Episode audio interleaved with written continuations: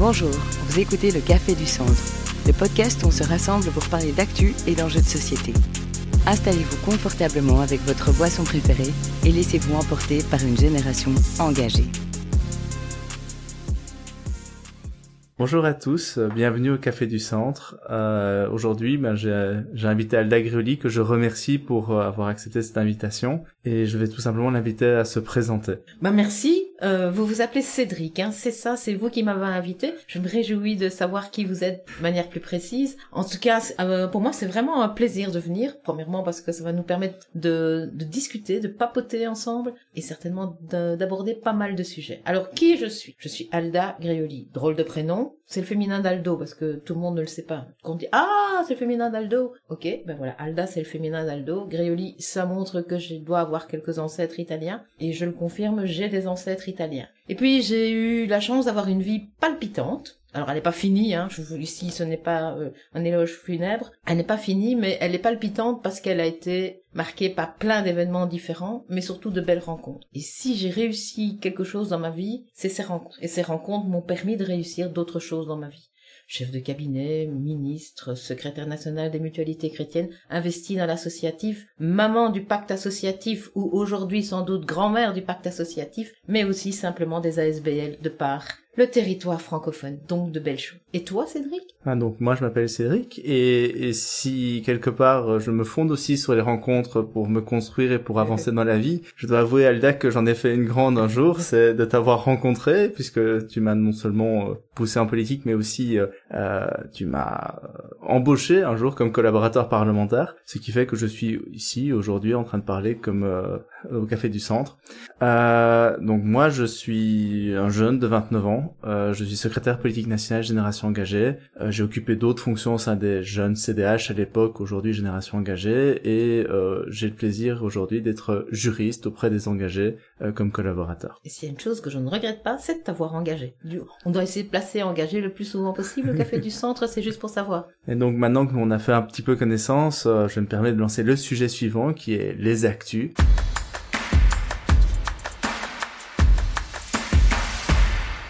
Est-ce que tu as déjà une actu que tu, dont tu voudrais parler? En fait, s'il y a pour l'instant quelque chose, et je suis très sérieuse, euh, qui reste tout le temps dans ma tête et dans mon cœur, c'est la situation autour de la Méditerranée. Alors, la situation autour de la Méditerranée aujourd'hui, elle est particulièrement cruciale, évidemment en Israël et en Palestine, et dans la bande de Gaza en particulier en Palestine elle est aussi cruciale au Liban. Et on a un peu tendance, je trouve, à oublier que aujourd'hui aussi on pilonne le sud du Liban. Et donc, ces populations et en particulier ces minorités. Et je ne sais pas pourquoi, depuis toujours, euh, les minorités me touchent. C'est pour ça que je ne choisirai jamais mon camp entre les Israéliens et les Palestiniens. Mais c'est pour ça aussi que je suis attachée au Liban, que je suis attachée à l'Arménie, que je me bats pour le Haut-Karabakh. Parce que ces minorités que je me bats en particulier depuis 40 ans pour le Tibet. Ces minorités, elles nous apportent de manière culturelle quelque chose d'essentiel. Pour moi, c'est aujourd'hui dans l'actualité, c'est le plus essentiel. Ça aussi, et ça met en évidence, parce que c'est tout le bassin méditerranéen qui aujourd'hui est en crise. Évidemment, il y a la crise des, démocraties qu'on a cru naissantes euh, au Maroc, en Tunisie. Il y a la crise, le Liban, la Palestine, Israël, la crise à Chypre, crise en Grèce, les répercussions de, des exodes humains en Italie et en Espagne. Bon sang, quand je vois parfois la guerre des égaux en Belgique, je me dis que vraiment, on a autre chose à faire dans la vie. C'est vraiment euh, particulier. Enfin, moi, j'ai beaucoup de rapports avec ces pays-là aussi. Euh, j'ai quelques amis que je vais régulièrement voir en Suisse, d'ailleurs, qui, qui sont tunisiens. Et, et j'avais bien suivi la situation en Tunisie quand ça ça a commencé à devenir difficile. Et, et puis le coup de force de l'actuel président m'avait fort marqué. Et, et c'est toujours un sujet d'inquiétude qui est très fort pour moi. Autant sur la situation des populations locales, euh, je peux qu'avoir des pensées émues pour les Gazaouis qui sont aujourd'hui euh, malheureusement sur les bombes à cause de personnes qui ont fait des actes absolument horrible et, insupportable. tu peux dire des terroristes hein, quand tu parles du Hamas ou du Hezbollah. Mais bien sûr, et c'est c'est insupportable en fait. Euh, mais il faut euh, qu'on arrive à, à, retrouver une part de fraternité. Euh, je pense qu'il faut qu'on arrive à réapprendre à vivre ensemble et que certains euh, dans nos dans, nos sociétés, enfin même en Occident, vivent sur la peur et sur la, la violence euh, et préfèrent propager cette violence plutôt que d'essayer de, de, construire une société où on est capables de vivre ensemble. Et le cas d'Israël et de la Palestine est vraiment marquant, avec deux mouvements politiques, l'un en Israël qui vit sur le fait qu'il opprime, opprime les Palestiniens et en Palestine un mouvement qui vit sur cette oppression des Palestiniens euh, de telle façon à pouvoir se maintenir au pouvoir et ils s'entendent excessivement bien finalement pour se maintenir au pouvoir. Ah, C'est une manière de se renforcer que d'avoir un ennemi. Euh, arriver au compromis, arriver à la paix et, et, et, et arriver à, à faire vivre la paix nécessite premièrement d'avoir fait la paix avec soi-même, mais aussi d'être en capacité de construire avec l'autre et en tenant compte de l'autre. Et il est tellement plus facile, et c'est révélateur dans plein de sujets, mais ici c'est évidemment ça, ça, le montre, enfin c'est à son paroxysme, il est tellement plus facile de se construire sur un ennemi. Et donc c'est comme ça qu'à chaque fois ça a dégénéré dans l'histoire. Je suis parfois abasourdi de voir que nous n'apprenons pas de ça. Le pire c'est qu'encore aujourd'hui, quand on voit comment on traite l'actualité euh, en Palestine et en Israël aujourd'hui, y compris dans nos médias belges, on le traite comme si on avait affaire bêtement à un camp d'indiens et de cow-boys et non pas sur l'enjeu du développement humain dans sa globalité. Cédric, je te parlais de mon sujet d'actu et j'ai senti toi aussi, il y avait quelque chose qui t'arabiscotait dans l'actualité. Et ça m'intéresse. Ben, j'avais, j'avais plusieurs idées de sujets et finalement, je vais en choisir un qui était peut-être pas celui que je voulais à la base, mais parce que qui fait référence à quelque chose que j'ai vécu il y a quelques jours puisque j'étais en Suisse où euh, bah, il y a eu des élections et où deux partis ont gagné les élections. Un parti qui... Cédric, t'es combien de temps par an en Suisse en fait? Oh, moi, euh, le plus longtemps possible. Ah, c'est bien ce que je pense. bon, donc, il y avait quoi? Il y avait des élections. Il y avait des élections et il y a deux partis qui, qui ont gagné ces élections. Un, parti qui est viscéralement porteur d'espoir, qui a voulu rassembler le centre pour euh, justement remettre l'humain au, au, centre des préoccupations sociales, à la fois non seulement comme centre de préoccupation, mais aussi comme un acteur de société. Euh, chaque individu est porteur de sens et porteur et porteur d'action politique dans, dans, dans son quotidien. Plein personnalisme. Euh, tout à fait. Et, et, et à côté de ça, ben, ils ont réussi à, à cumuler le score des partis centristes qu'ils rassemblaient et à légèrement progresser. Donc c'est positif, c'est porteur d'espoir. Mais à côté de ça, il y a un autre parti euh, qui est très dominant en Suisse depuis très longtemps, euh, qui a en nouveau encore réussi à progresser sur des thématiques de rejet de l'autre, de rejet de la construction européenne, de rejet de l'immigration. Euh, euh, de, rejet de l'humain au sens large, de la peur que, que l'autre, que l'étranger peut générer.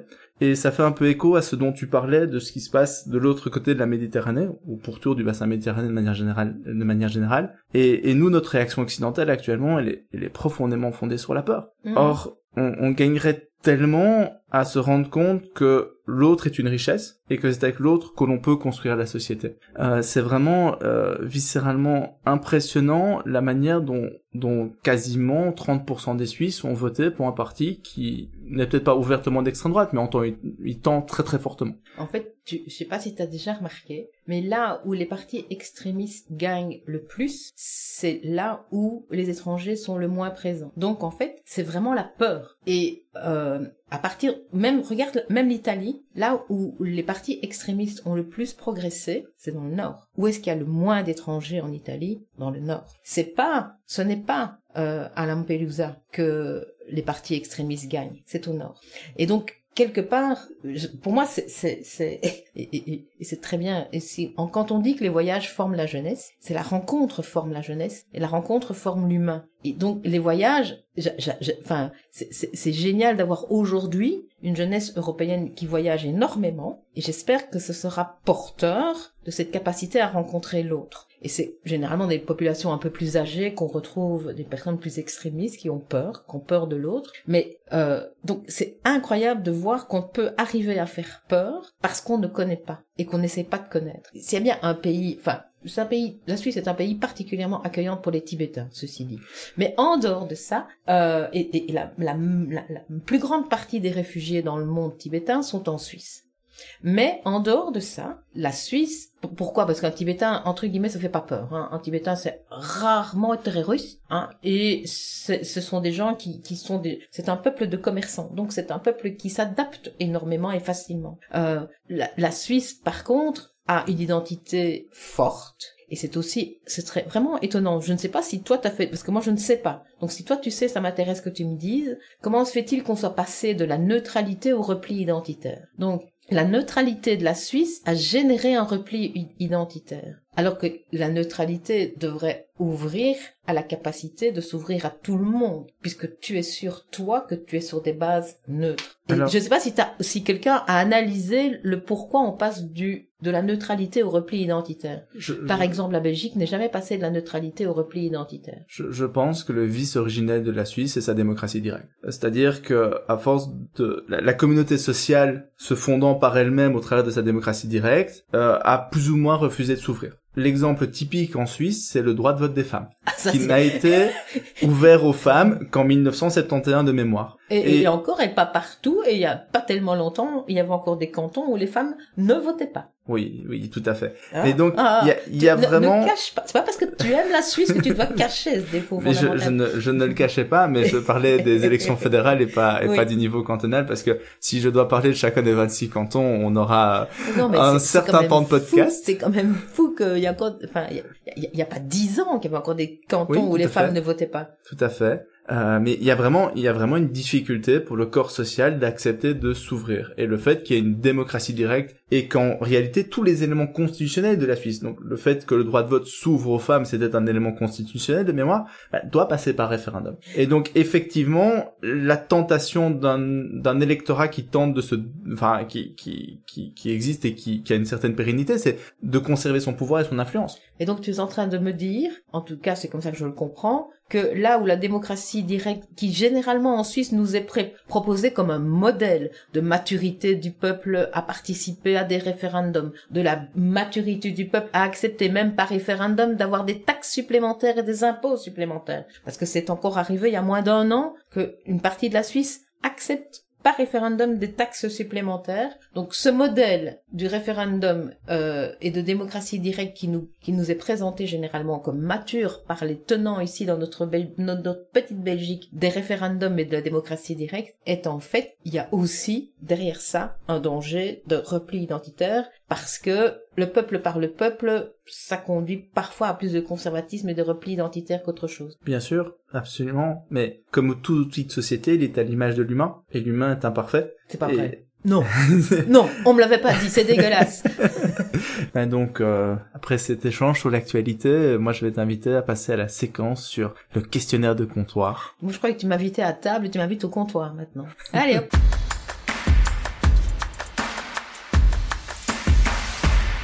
Donc tu as tu as répondu à un questionnaire avant de, de que tu participes à ce podcast et de ce questionnaire on a tiré une, euh, une interprétation de tes réponses qui te va bien quand même. Ah, euh, c'est le que... quand même qui m'étonne.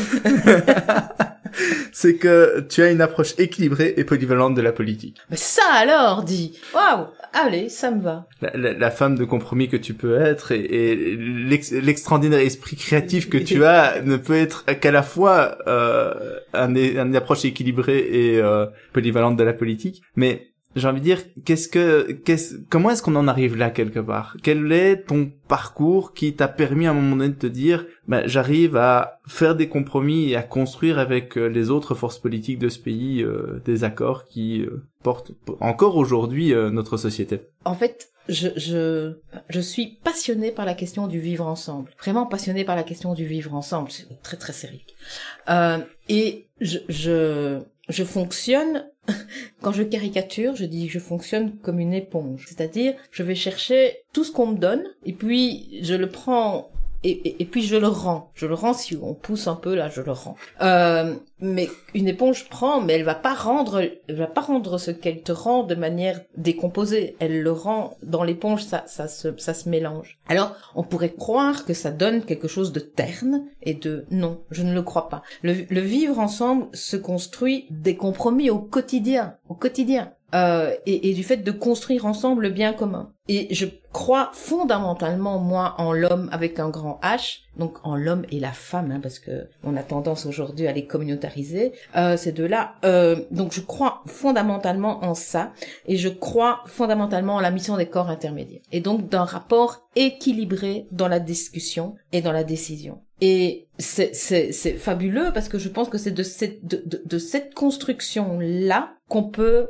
créer du, du bien et surtout qu'on peut réduire les inégalités. on, je ne crois pas, c'est terrible ce que je vais dire, mais je ne crois absolument pas à la lutte des classes. Je ne crois pas en la lutte. Parce que la lutte des classes conduit à opposer des hommes entre eux, des hommes et des femmes entre eux. Et qu'il y a toujours un bon et un mauvais. Or, je pense qu'il n'y a pas un bon et un mauvais. Il y a au milieu d'eux une relation qui peut construire quelque chose. C'est, c'est toujours absolument essentiel. Enfin, moi, j'ai, j'ai un grand rapport au corps intermédiaire. Je Mmh. pense qu'on est issu de la même tradition politique, Oui. on va pas se mentir. Euh, tu m'as d'ailleurs poussé à devenir représentant en mutualité chrétienne euh, Voilà. un jour, donc euh, c'est, c'est quelque chose qui me parle fondamentalement. Et c'est assez impressionnant de voir à quel point euh, d'autres courants politiques sont soit dans l'idée de supprimer ces corps intermédiaires parce que ça les embête, et ou alors de les instrumentaliser pour en faire des outils de lutte politique. Et, et c'est vraiment euh, à la fois impressionnant et insupportable parce que quelque part, ces corps intermédiaires sont des porteurs de vie. Euh, moi, je vais plus les prendre dans, dans un autre point de vue que comme porteurs de parole collective,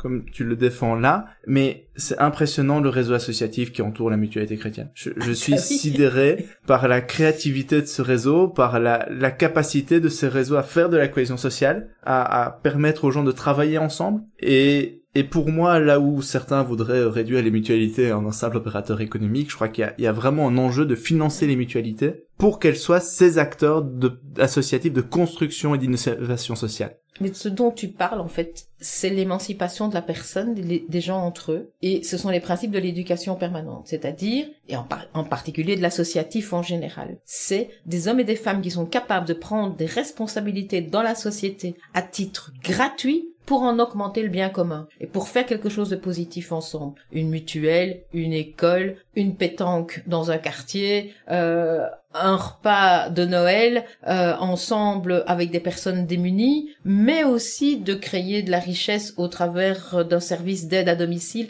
etc., etc., d'un hôpital ou d'une maison de repos. Et donc ça, ça qui est en même temps une spécificité très belge, hein, très très belge, c'est la prise de responsabilité du citoyen de manière collective. Et je t'avoue que je préfère de loin ça à la démocratie directe. C'est-à-dire, c'est-à-dire la parole commune. La parole commune, c'est un contre-pouvoir extraordinaire, et c'est surtout et d'abord une entreprise collective extraordinaire. Oui. Et le, le parallèle avec la démocratie directe, je trouve qu'il est excessivement pertinent. Je me souviens d'un président de PO d'école Hum qui m'a dit un jour, mais les écoles libres sont des outils de démocratie absolument exceptionnels. Je- je partage. C'est vraiment En je- tant que je- président de PO, je partage.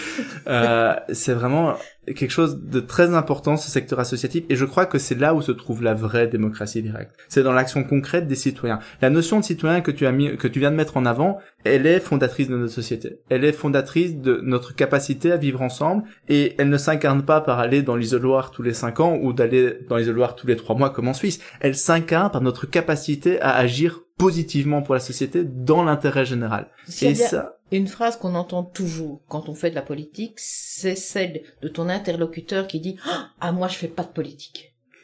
Et moi, ma question suivante est toujours la même. Tu as dit bonjour à ton voisin ce matin. Tu fais de la politique. Parce qu'en disant bonjour à ton voisin, tu as créé du positif. Si tu avais choisi de ne pas dire bonjour à ton voisin, ce serait aussi politique, mais ce serait surtout renoncer à faire de la politique. Et donc dire bonjour à son voisin, c'est faire de la politique. Commencer à entrer en relation avec l'autre, c'est s'intéresser au bien commun. Et donc, et pour moi, l'exemple parfait, vraiment parfait, c'est l'associatif. Et ça sont aussi en même temps de vrais entrepreneurs. Ils sont sur un pied d'égalité en termes d'apport à la société avec ceux qui apportent des valeurs économiques dans l'entrepreneuriat plus classique. Donc, moi, je les opposerai jamais. L'entrepreneuriat marchand et non marchand, pour moi, c'est de la création de bien-être supplémentaire. C'est- J'ai toujours un truc. euh, Il y, a, y a des hommes politiques qui aiment beaucoup les petites citations latines. Oui. Moi, j'aime plus les auteurs grecs. Et euh, Aristote des, a dit. des particularités. Hein. C'est pour ça que je t'ai engagé aussi. Aristote a, a dit un jour que l'homme est un animal politique. Oui. Et, et il disait par là non pas qu'on était tous en train de faire de la politique, mais que nous sommes des individus sociaux et qu'à un moment donné, nous nous construisons dans le rapport à l'autre. Euh, alors, je sais bien qu'on parle beaucoup de, la cohésion sociale et du rapport à l'autre, mais c'est ce qui fait ce que nous sommes. Je pense que je n'aurais jamais été la personne que je suis sans le cadre social qui m'a entouré. Mais- Et C'est- une, enfin, l'associatif lutte de manière extrêmement importante et, essentielle contre tous les extrémismes. Et il y a une chose qui aujourd'hui est facteur d'extrémisme, c'est l'atomisation de la société. Donc l'individu qui se retrouve face à lui-même, non pas dans sa glace le matin pour savoir s'il est bien coiffé, genre, private joke, mais euh, surtout euh, qui se trouve face à lui-même et à qui on fait croire qu'il peut se retrouver face à lui-même et qu'il n'a pas besoin de se justifier ou qu'il n'a pas besoin d'être en relation avec les autres, eh ben cette atomisation là est le meilleur moyen de conduire à des extrémismes et le meilleur moyen de lutter contre, c'est l'associatif. C'est le meilleur moyen. Merci pour cet échange, Alda. Euh, maintenant, je vais lancer une autre séquence qui est Que ferais-tu si tu étais?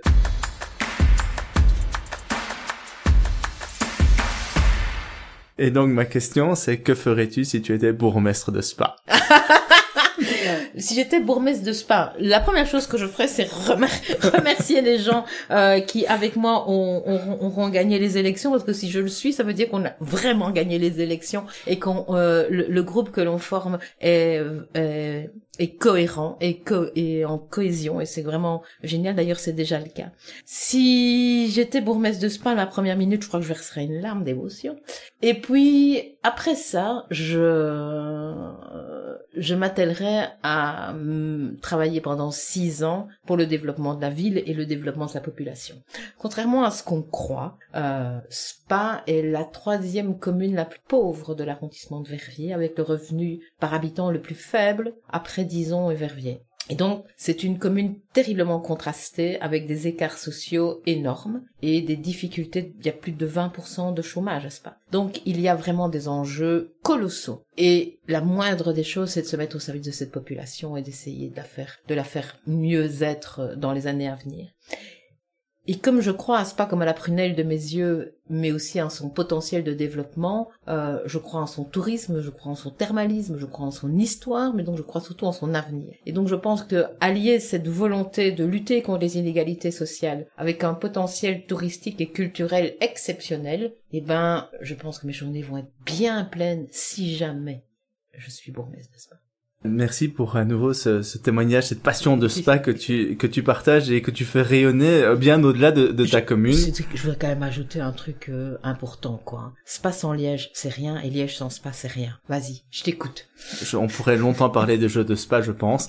Oui. Euh, mais mais donc euh, on va même passer à notre dernière séquence, je pense, qui est de parler d'une personne inspirante.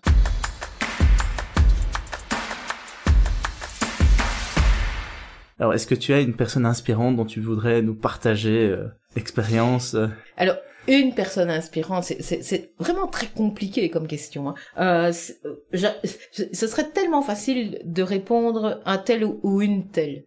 Enfin, c'est à la fois facile et compliqué. Et moi, j'ai envie de te dire que Ma passion pour l'homme, ne va pas, va pas croire que euh, ma passion pour l'homme est une personne inspirante. C'est-à-dire que ma, ma, ma conviction qu'on peut faire confiance en l'homme. Et après ce qu'on s'est raconté depuis tout à l'heure, euh, hein, euh, la bande de Gaza et, et, et l'État d'Israël ou du Liban ou d'ailleurs, et ça paraît paradoxal, mais je crois fondamentalement en l'homme. Et si j'ai une personne inspirante, c'est les hommes et les femmes que je rencontre. Et chez chacun, j'ai trouvé quelque chose d'inspirant. Parfois quelque chose qui m'a mis en colère, mais qui m'a inspiré. Parfois quelque chose qui m'a touché et qui m'a inspiré. Parfois quelque chose qui m'a fait rire et qui m'a inspiré. Mais si au lieu de dire inspiré, on disait, on disait respirer.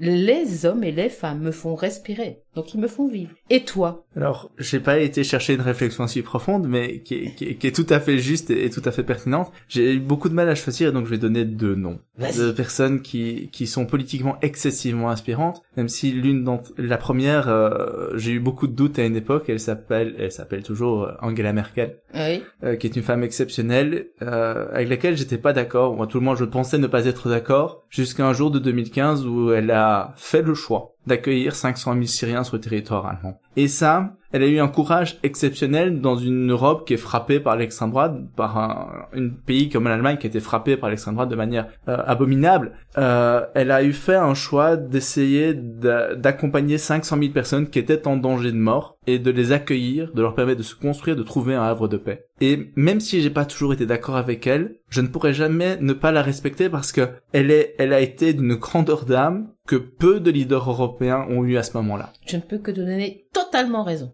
Et la deuxième personne, avec laquelle j'ai pas toujours été d'accord non plus, mais, mais qui m'a frappé, c'est la première personnalité politique qui m'a frappé, c'est François Bayrou. Mhm. Euh, moi, j'ai eu, j'avais 11 ans en 2007 quand il a été candidat pour la présidentielle la deuxième, pour la deuxième fois. Et, et si j'ai fait de la politique et si je suis devenu centriste, c'est parce que cet homme, à un moment donné, m'a parlé, euh, même si c'était dans un poste de télé. Oui, mais c'était à toi tout seul. hein. Il me l'a dit après, c'était à toi tout seul.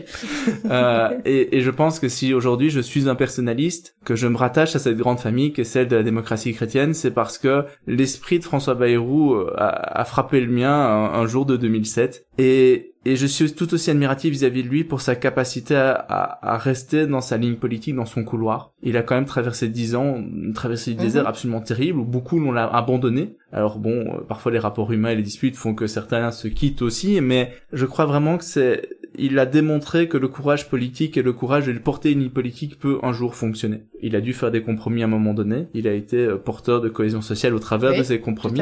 Alors parfois, certaines réformes n'ont pas non plus euh, fait la cohésion sociale qu'on espérait, mais à tout le moins, il a su, au cours de ces 20 dernières années, incarner une ligne politique centriste, personnaliste, qui euh, nous manque parfois en Europe, et qui l'incarne avec Angela Merkel, et bien sûr avec des personnalités comme toi, qui restent des Si ancres. tu me mets sur la même phrase qu'Angela Merkel, moi j'ai gagné ma journée, hein, franchement, quoi. Mais je te mets sur la même sur, sur la même ligne parce que tu as toujours incarné ce, ce courant politique qui nous unit et qui et qui maintiennent de la lumière dans l'humanité, qui maintiennent un, un espoir dans l'humanité qu'on peut grandir ensemble. Ben là-dessus, qu'est-ce que tu veux ajouter d'autre à part? Merci Cédric Bah voilà, sur ces quelques mots, euh, le podcast prend, euh, se termine. Euh, Est-ce que tu auras encore quelques mots à dire à notre jeunesse euh, à notre jeunesse. D'abord, elle ne nous appartient pas, elle appartient d'abord à elle-même. Euh, d'abord, merci Cédric, parce que je viens de passer une demi-heure euh, fabuleuse. C'est toujours gai. Donc, on avait l'habitude de se parler comme on vient de se parler euh, autour d'une pizza encore ce midi. Euh, mais donc, merci pour ça. Je- J'espère franchement que ce qu'on a pu échanger aura permis à d'autres d'échanger ensemble. Et si euh, j'ai un petit message de maman ou de grand-maman, c'est comme vous voulez, à faire passer, c'est surtout, surtout, surtout, parlez, échangez, écoutez, apprenez, regardez, soyez touchés et partagez-le, non pas sur le mode uniquement de l'émotion, mais surtout et fondamentalement sur le mode de notre humanité commune. eh ben, Merci Alda pour cette dernière parole et pour ta participation à notre podcast. Et ben, à très vite, hein, d'une manière ou d'une autre.